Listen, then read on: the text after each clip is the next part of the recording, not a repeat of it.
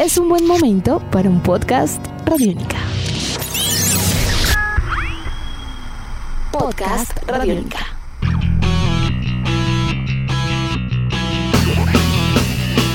Durante el confinamiento y la cuarentena, muchas personas pudieron darse cuenta de lo importante que es el ejercicio y la actividad física para mantenerse activos y activas. De hecho, a medida que se fue autorizando la realización de deporte al aire libre, las bicicletas, los parques y los senderos se vieron ocupados y ocupadas rápidamente por profesionales y por supuesto por aficionados. Hoy hablaremos de carreras virtuales y de cómo, en este contexto, han mejorado la calidad de vida de muchas personas.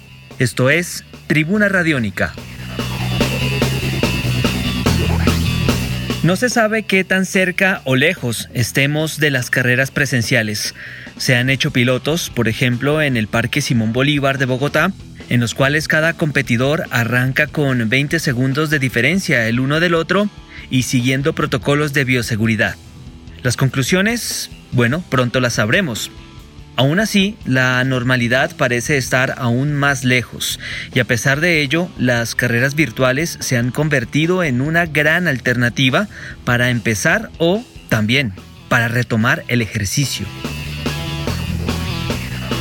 Los organizadores de la Media Maratón de Bogotá, por ejemplo, han convocado la realización de una carrera virtual a finales de 2020, entre el 15 y el 31 de diciembre, en las modalidades de 10 y 21K.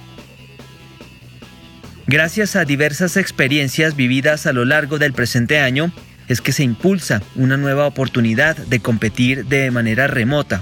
Es por ello que invitamos a Tribuna Radiónica a Jorge Lozano, vocero de esta carrera, para que nos cuente primero cuál es la importancia de este tipo de competencias en épocas de confinamiento. Los eventos atléticos eh, virtuales se han convertido en una importante oportunidad que tienen los amantes del atletismo para poder realizar sus carreras en estos momentos en los que estamos saliendo de un proceso de cuarentena en el que no sabemos si vamos a regresar o no en las diferentes ciudades de nuestro país. Entonces, la realización de una carrera como la 21K y 10K virtual MMB, la carrera de fin de año para el mes de diciembre, pues creo que resalta y recalca la importancia de los mismos eventos y la masividad que se han generado. Este año creo que aprendimos a convivir con estos eventos atléticos virtuales en los que la única realidad es que hay solo una diferencia con los eventos presenciales y es la compañía de eh, cientos o miles de atletas, porque igual debemos entrenar, igual tenemos un cronómetro que nos mide el tiempo, igual tenemos eh, una camiseta, tenemos una medalla, un kit del atleta que llega a nuestra residencia. Creo que la única diferencia es que no estamos acompañados de cientos o miles de personas en cada una de las carreras, pero definitivamente que al cierre de esta temporada eh, y con muchos, muchos, muchos decenas de eventos atléticos virtuales realizados en Colombia y en el mundo, pues se recalca que tienen una gran importancia. ¿Cómo funciona la carrera de fin de año 10K o 21K? Los corredores y las corredoras primero eligen cuál distancia desean hacer y luego de hacerla, bien sea en una, dos o en hasta tres sesiones, cargan el resultado o tiempo final a una página web este resultado se obtiene basado en aplicativos móviles de medición, también por el reloj y hasta por el mismo celular. A Jorge le consultamos ahora por el objetivo primordial de esta competencia como tal.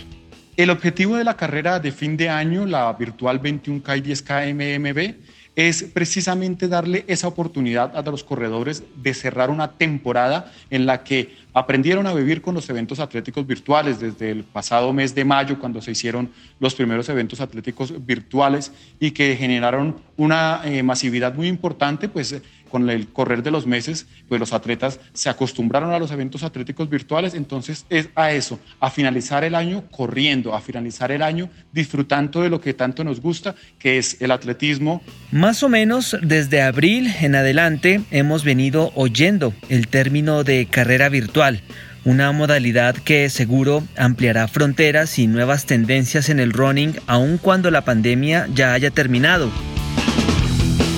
Como organizadores de este tipo de carreras, es turno ahora de preguntarle a Jorge por las lecciones aprendidas durante el proceso de organización de este tipo de competencias. Esto seguramente con el fin de mejorar la experiencia de las personas que por supuesto las deseen hacer. El primer aprendizaje que tuvimos con la realización de los eventos atléticos virtuales en nuestro país, en Colombia, es que estos no se van a ir cuando vuelvan los eventos presenciales. Muchos colombianos creemos que la llegada de los eventos atléticos virtuales fue a causa de la pandemia. Pues no, los eventos atléticos virtuales se realizaban en las World Marathon Majors desde hace muchos años, ya que ellos tienen un número tope de personas para escribir que se supera, se triplica, se cuadruplica entonces, ellos ya venían realizando eventos atléticos virtuales. Lo que nos ha generado la llegada de estos mismos eventos digitales es que cuando vuelvan los presenciales, allí van a estar también los eventos virtuales para aquellas personas que se encuentran muy lejos de nuestro país, en el caso de la Media Maratón de Bogotá, por ejemplo, y puedan realizar los eventos atléticos virtuales y también presenciales quienes viven aquí en nuestro país. Creo que eso hace que se fortalezcan los eventos atléticos y se puedan realizar de las dos maneras. Para la carrera de fin de año pueden inscribirse personas a partir de los 14 años de edad. Nunca está de más aclarar que antes de hacer este tipo de pruebas hay que asesorarse bien en la parte médica y física, seguir también un plan de entrenamientos para evitar lesiones. Dado el componente virtual de la competencia, personas del exterior también pueden participar, con lo cual el espectro o panorama pues crece de manera notable. A continuación, y ya para finalizar, Jorge Lozano, vocero de la carrera de fin de año, nos deja recomendaciones puntuales para todas las personas que deseen vincularse a una carrera de tipo virtual.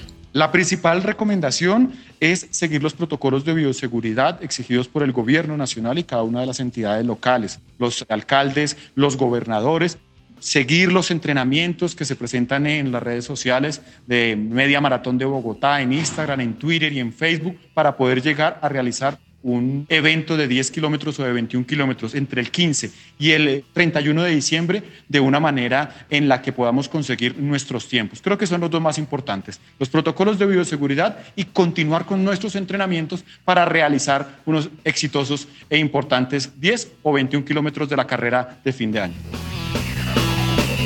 Edición de este podcast a cargo de Alexis Ledesma. Yo soy Juan Pablo Coronado y nos volveremos a encontrar en otra edición de Tribuna Radiónica. Chao. Nuestros podcasts están en radionica.rocks, en iTunes, en RTVC Play y en nuestra app Radiónica para Android y iPhone. Podcast Radiónica.